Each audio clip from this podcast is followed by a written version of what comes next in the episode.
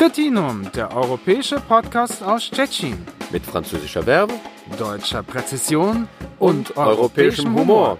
Zapraszamy. Wir laden ein. Martin Hanf und Pierre-Frederik Weber. Herzlich willkommen zu Stettinum, dem europäischen Podcast aus Stettin. Am Mikrofon Martin Hanf und Pierre-Frederik Weber. Heute mit unserer fünften Ausgabe, leider immer noch in Corona-Qualität. Das heißt, Pierre sitzt bei sich zu Hause, ich sitze bei mir zu Hause. Wir sind durch die wunderbare Technik miteinander verbunden. Aber nichtsdestotrotz haben wir uns heute auch äh, Themen ausgesucht, die mit dem Online-Status sozusagen auch verbunden sind. Denn äh, Stettin hat äh, ein rundes Jubiläum kann man nicht sagen, aber ein Jubiläum mit einer mit einer schönen äh, Zahlenkombination gefeiert. Ja, und jetzt Gott sei Dank nicht 666, aber 777, also 777 Jahre. Und was ist das für ein Geburtstag? Und zwar vor 777 Jahren, am 3. April 1243, wurden von Herzog Barnim I. der Stadt Stettin, beziehungsweise Stettin, die Stadtrechte verleiht. Ja? Und dieses Jubiläum, also diese nicht runde, aber immerhin interessante Zahl, also als, als Jubiläumszahl, 777, 7 als Glückszahl für manche, wurde auch dieses Jahr eben ein bisschen ja, hervorgehoben sozusagen. Da gab es anlässlich dieses Jubiläums auch die, die Ausgabe eines äh, speziellen Albums, also Bilder von Stettin, Stettin in Bildern, also auf Polnisch äh, heißt das äh, Obrazy Szczecina, Szczecin w obrazach. Und das wurde auch online vom Stadtpräsidenten Piotr Krzystek präsentiert sozusagen. Es war, glaube ich, äh, eine Ausstellung geplant oder eine Präsentation dieser, dieser Veröffentlichung. Dazu äh, kommt es natürlich in diesen verflixten Corona-Zeiten nicht. Aber was ich sehr gut finde, dieses Album, das auch dreisprachig ist, was die Untertitel oder die, die Kurztexte angeht, die dazu geschrieben wurden, wurde in drei Sprachen rausgegeben. Also auf Polnisch natürlich, auf Deutsch und auf Englisch. Ja?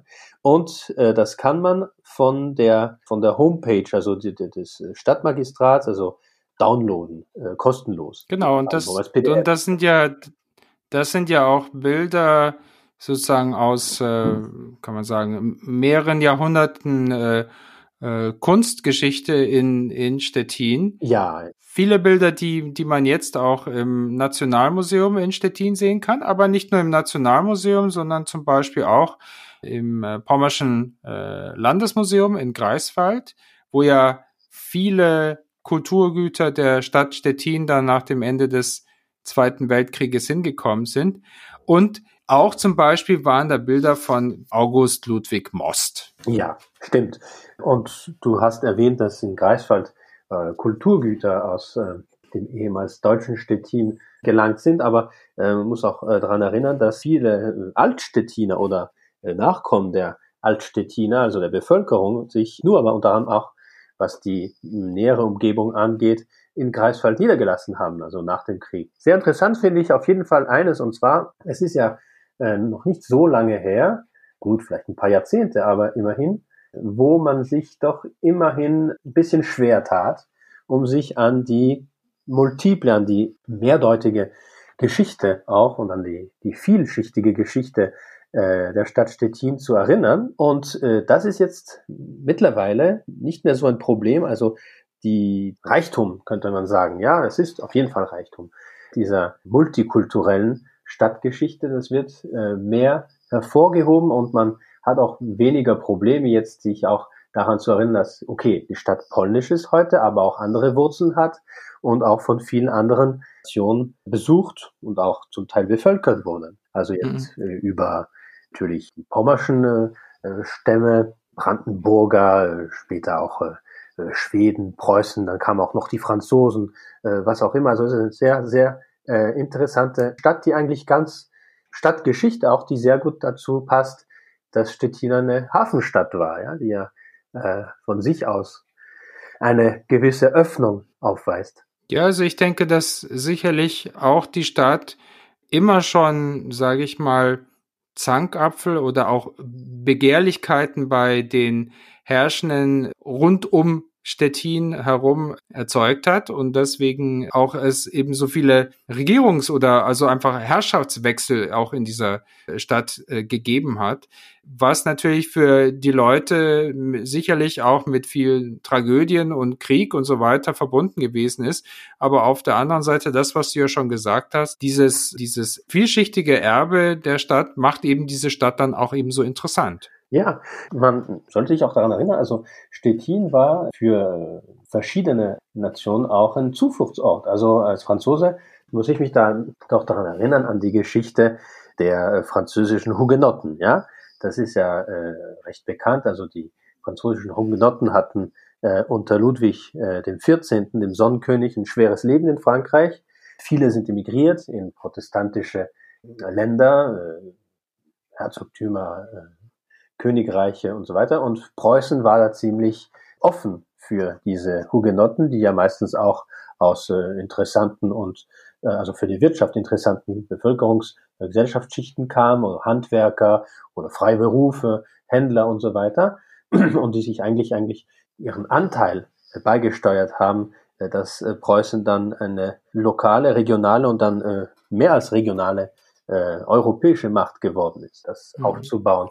Und ja, man denkt da an Berlin und, und Umgebung, aber nachdem nach 1720 äh, Stettin nicht mehr zu Schweden, sondern zu Preußen gehörte, kurz danach gab es einen Erlass preußischen König, dass eine französische Hugenottenkolonie in Stettin sich äh, niederlassen durfte. Ja? Das war der Beginn der äh, ja, bescheidenen, aber immerhin doch kulturell äh, nicht unwichtigen Präsenz französischer Hugenotten oder ihrer Nachfahren dann in Stettin und für sie war das natürlich ein Zufluchtsort. Ne? Sie durften dort Hugenotten, also äh, reformierten Glaubens sein, ohne sich da äh, vor der Macht äh, fürchten zu müssen, was doch in Frankreich der Fall war. Ja? Und dann mhm. viel später noch, nach dem Zweiten Weltkrieg, war, waren ja nicht alle Kriege vorbei.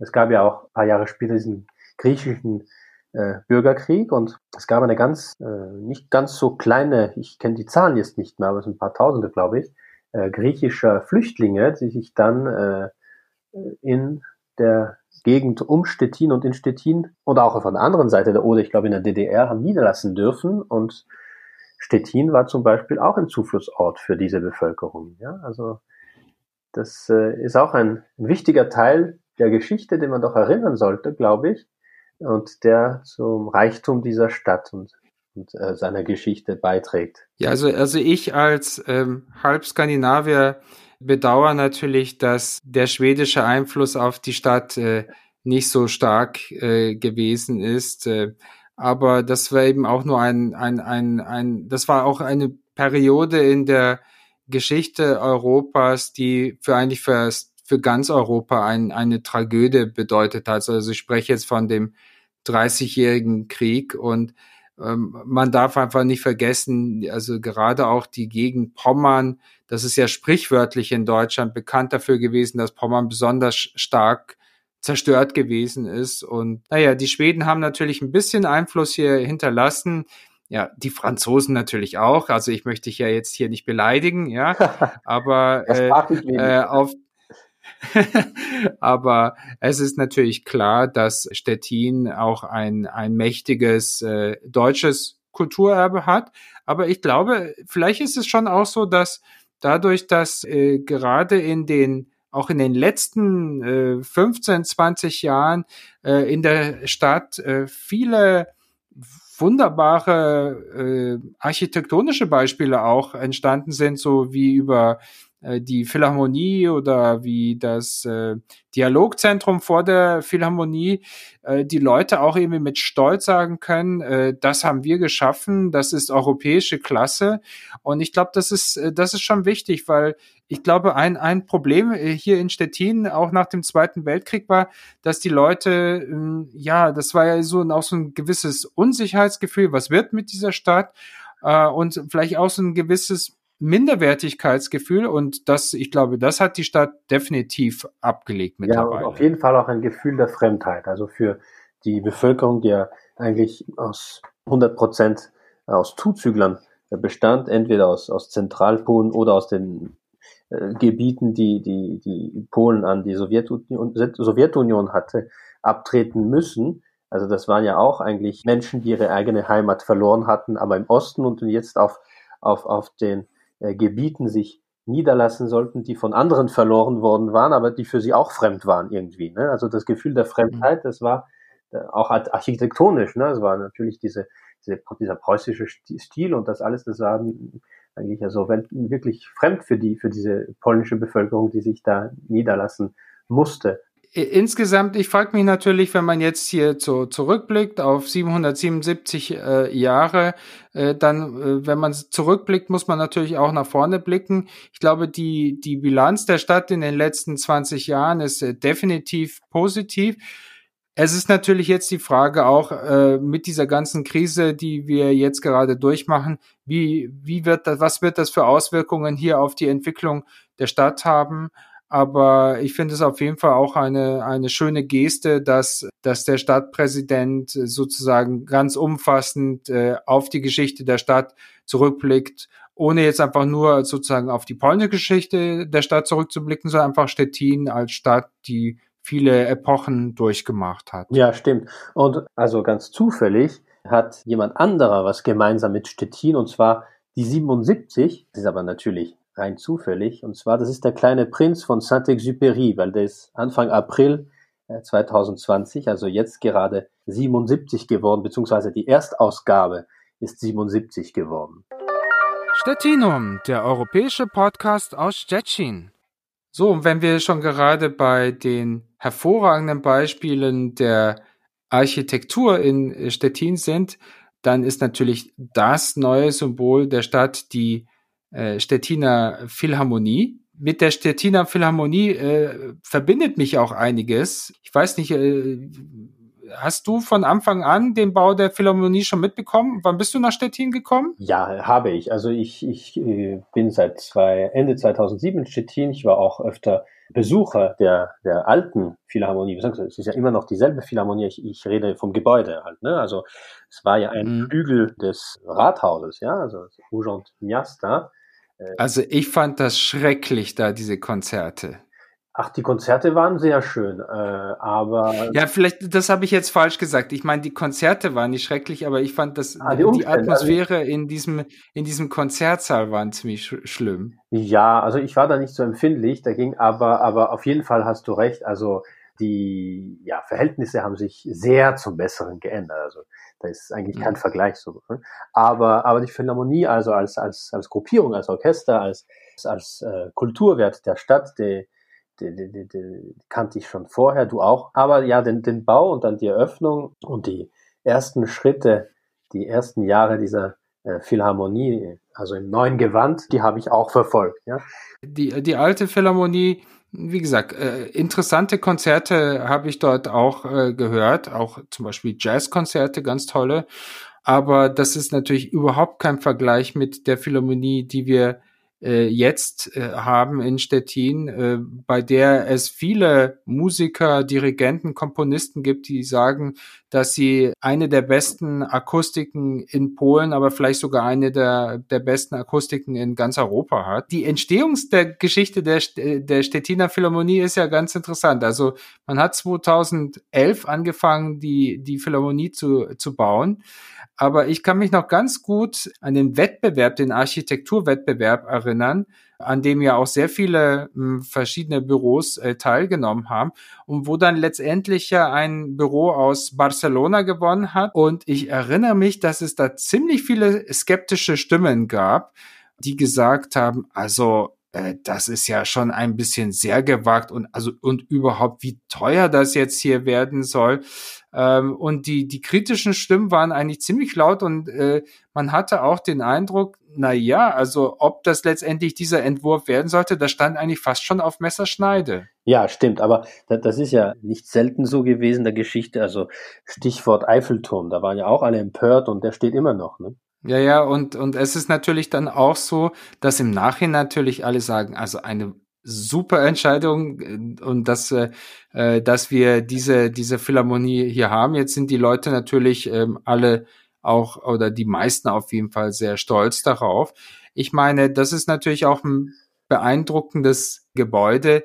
Manche sagen, es gleicht Gletschern zum Beispiel, ja, diese Dachkonstruktion. Ja, und wenn man drin ist, ist es ja noch, noch äh, imponierender. Ich, also die, diese, diese Stiege, also das, das ganze Stiegenhaus hinaus, das, die meisten sagen ja, das erinnert irgendwie an dieses Guggenheim-Museum in Genau, Urlaub. wollte ich auch gerade sagen. Also ich finde eigentlich, abgesehen von diesem fantastischen Konzertsaal, der ja ganz in Gold gehalten ist, ja. ist äh, der Eingangsbereich so beeindruckend. Ne? Man kommt da rein, diese riesige Treppe, äh, die dann äh, zum großen Konzertsaal führt und auf der rechten Seite diese, diese sich hinaufschlängelnde, schneckenförmige Treppe, die ja sicherlich auch äh, an andere Museen oder Gebäude äh, der Weltarchitektur erinnern. Ja, und der, der, der, Eingangsbereich, naja. der Eingangsbereich ist auch insofern interessant und praktisch, dass er ja selbst als, als Veranstaltungsort verwendet werden kann. Also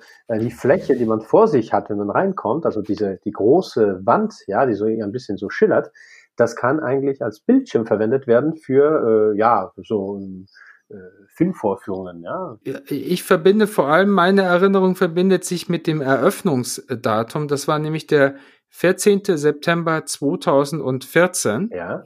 Äh, das war ein Riesenereignis hier in der Stadt. Da kam der damalige polnische Präsident auch äh, nach Stettin zur Eröffnung.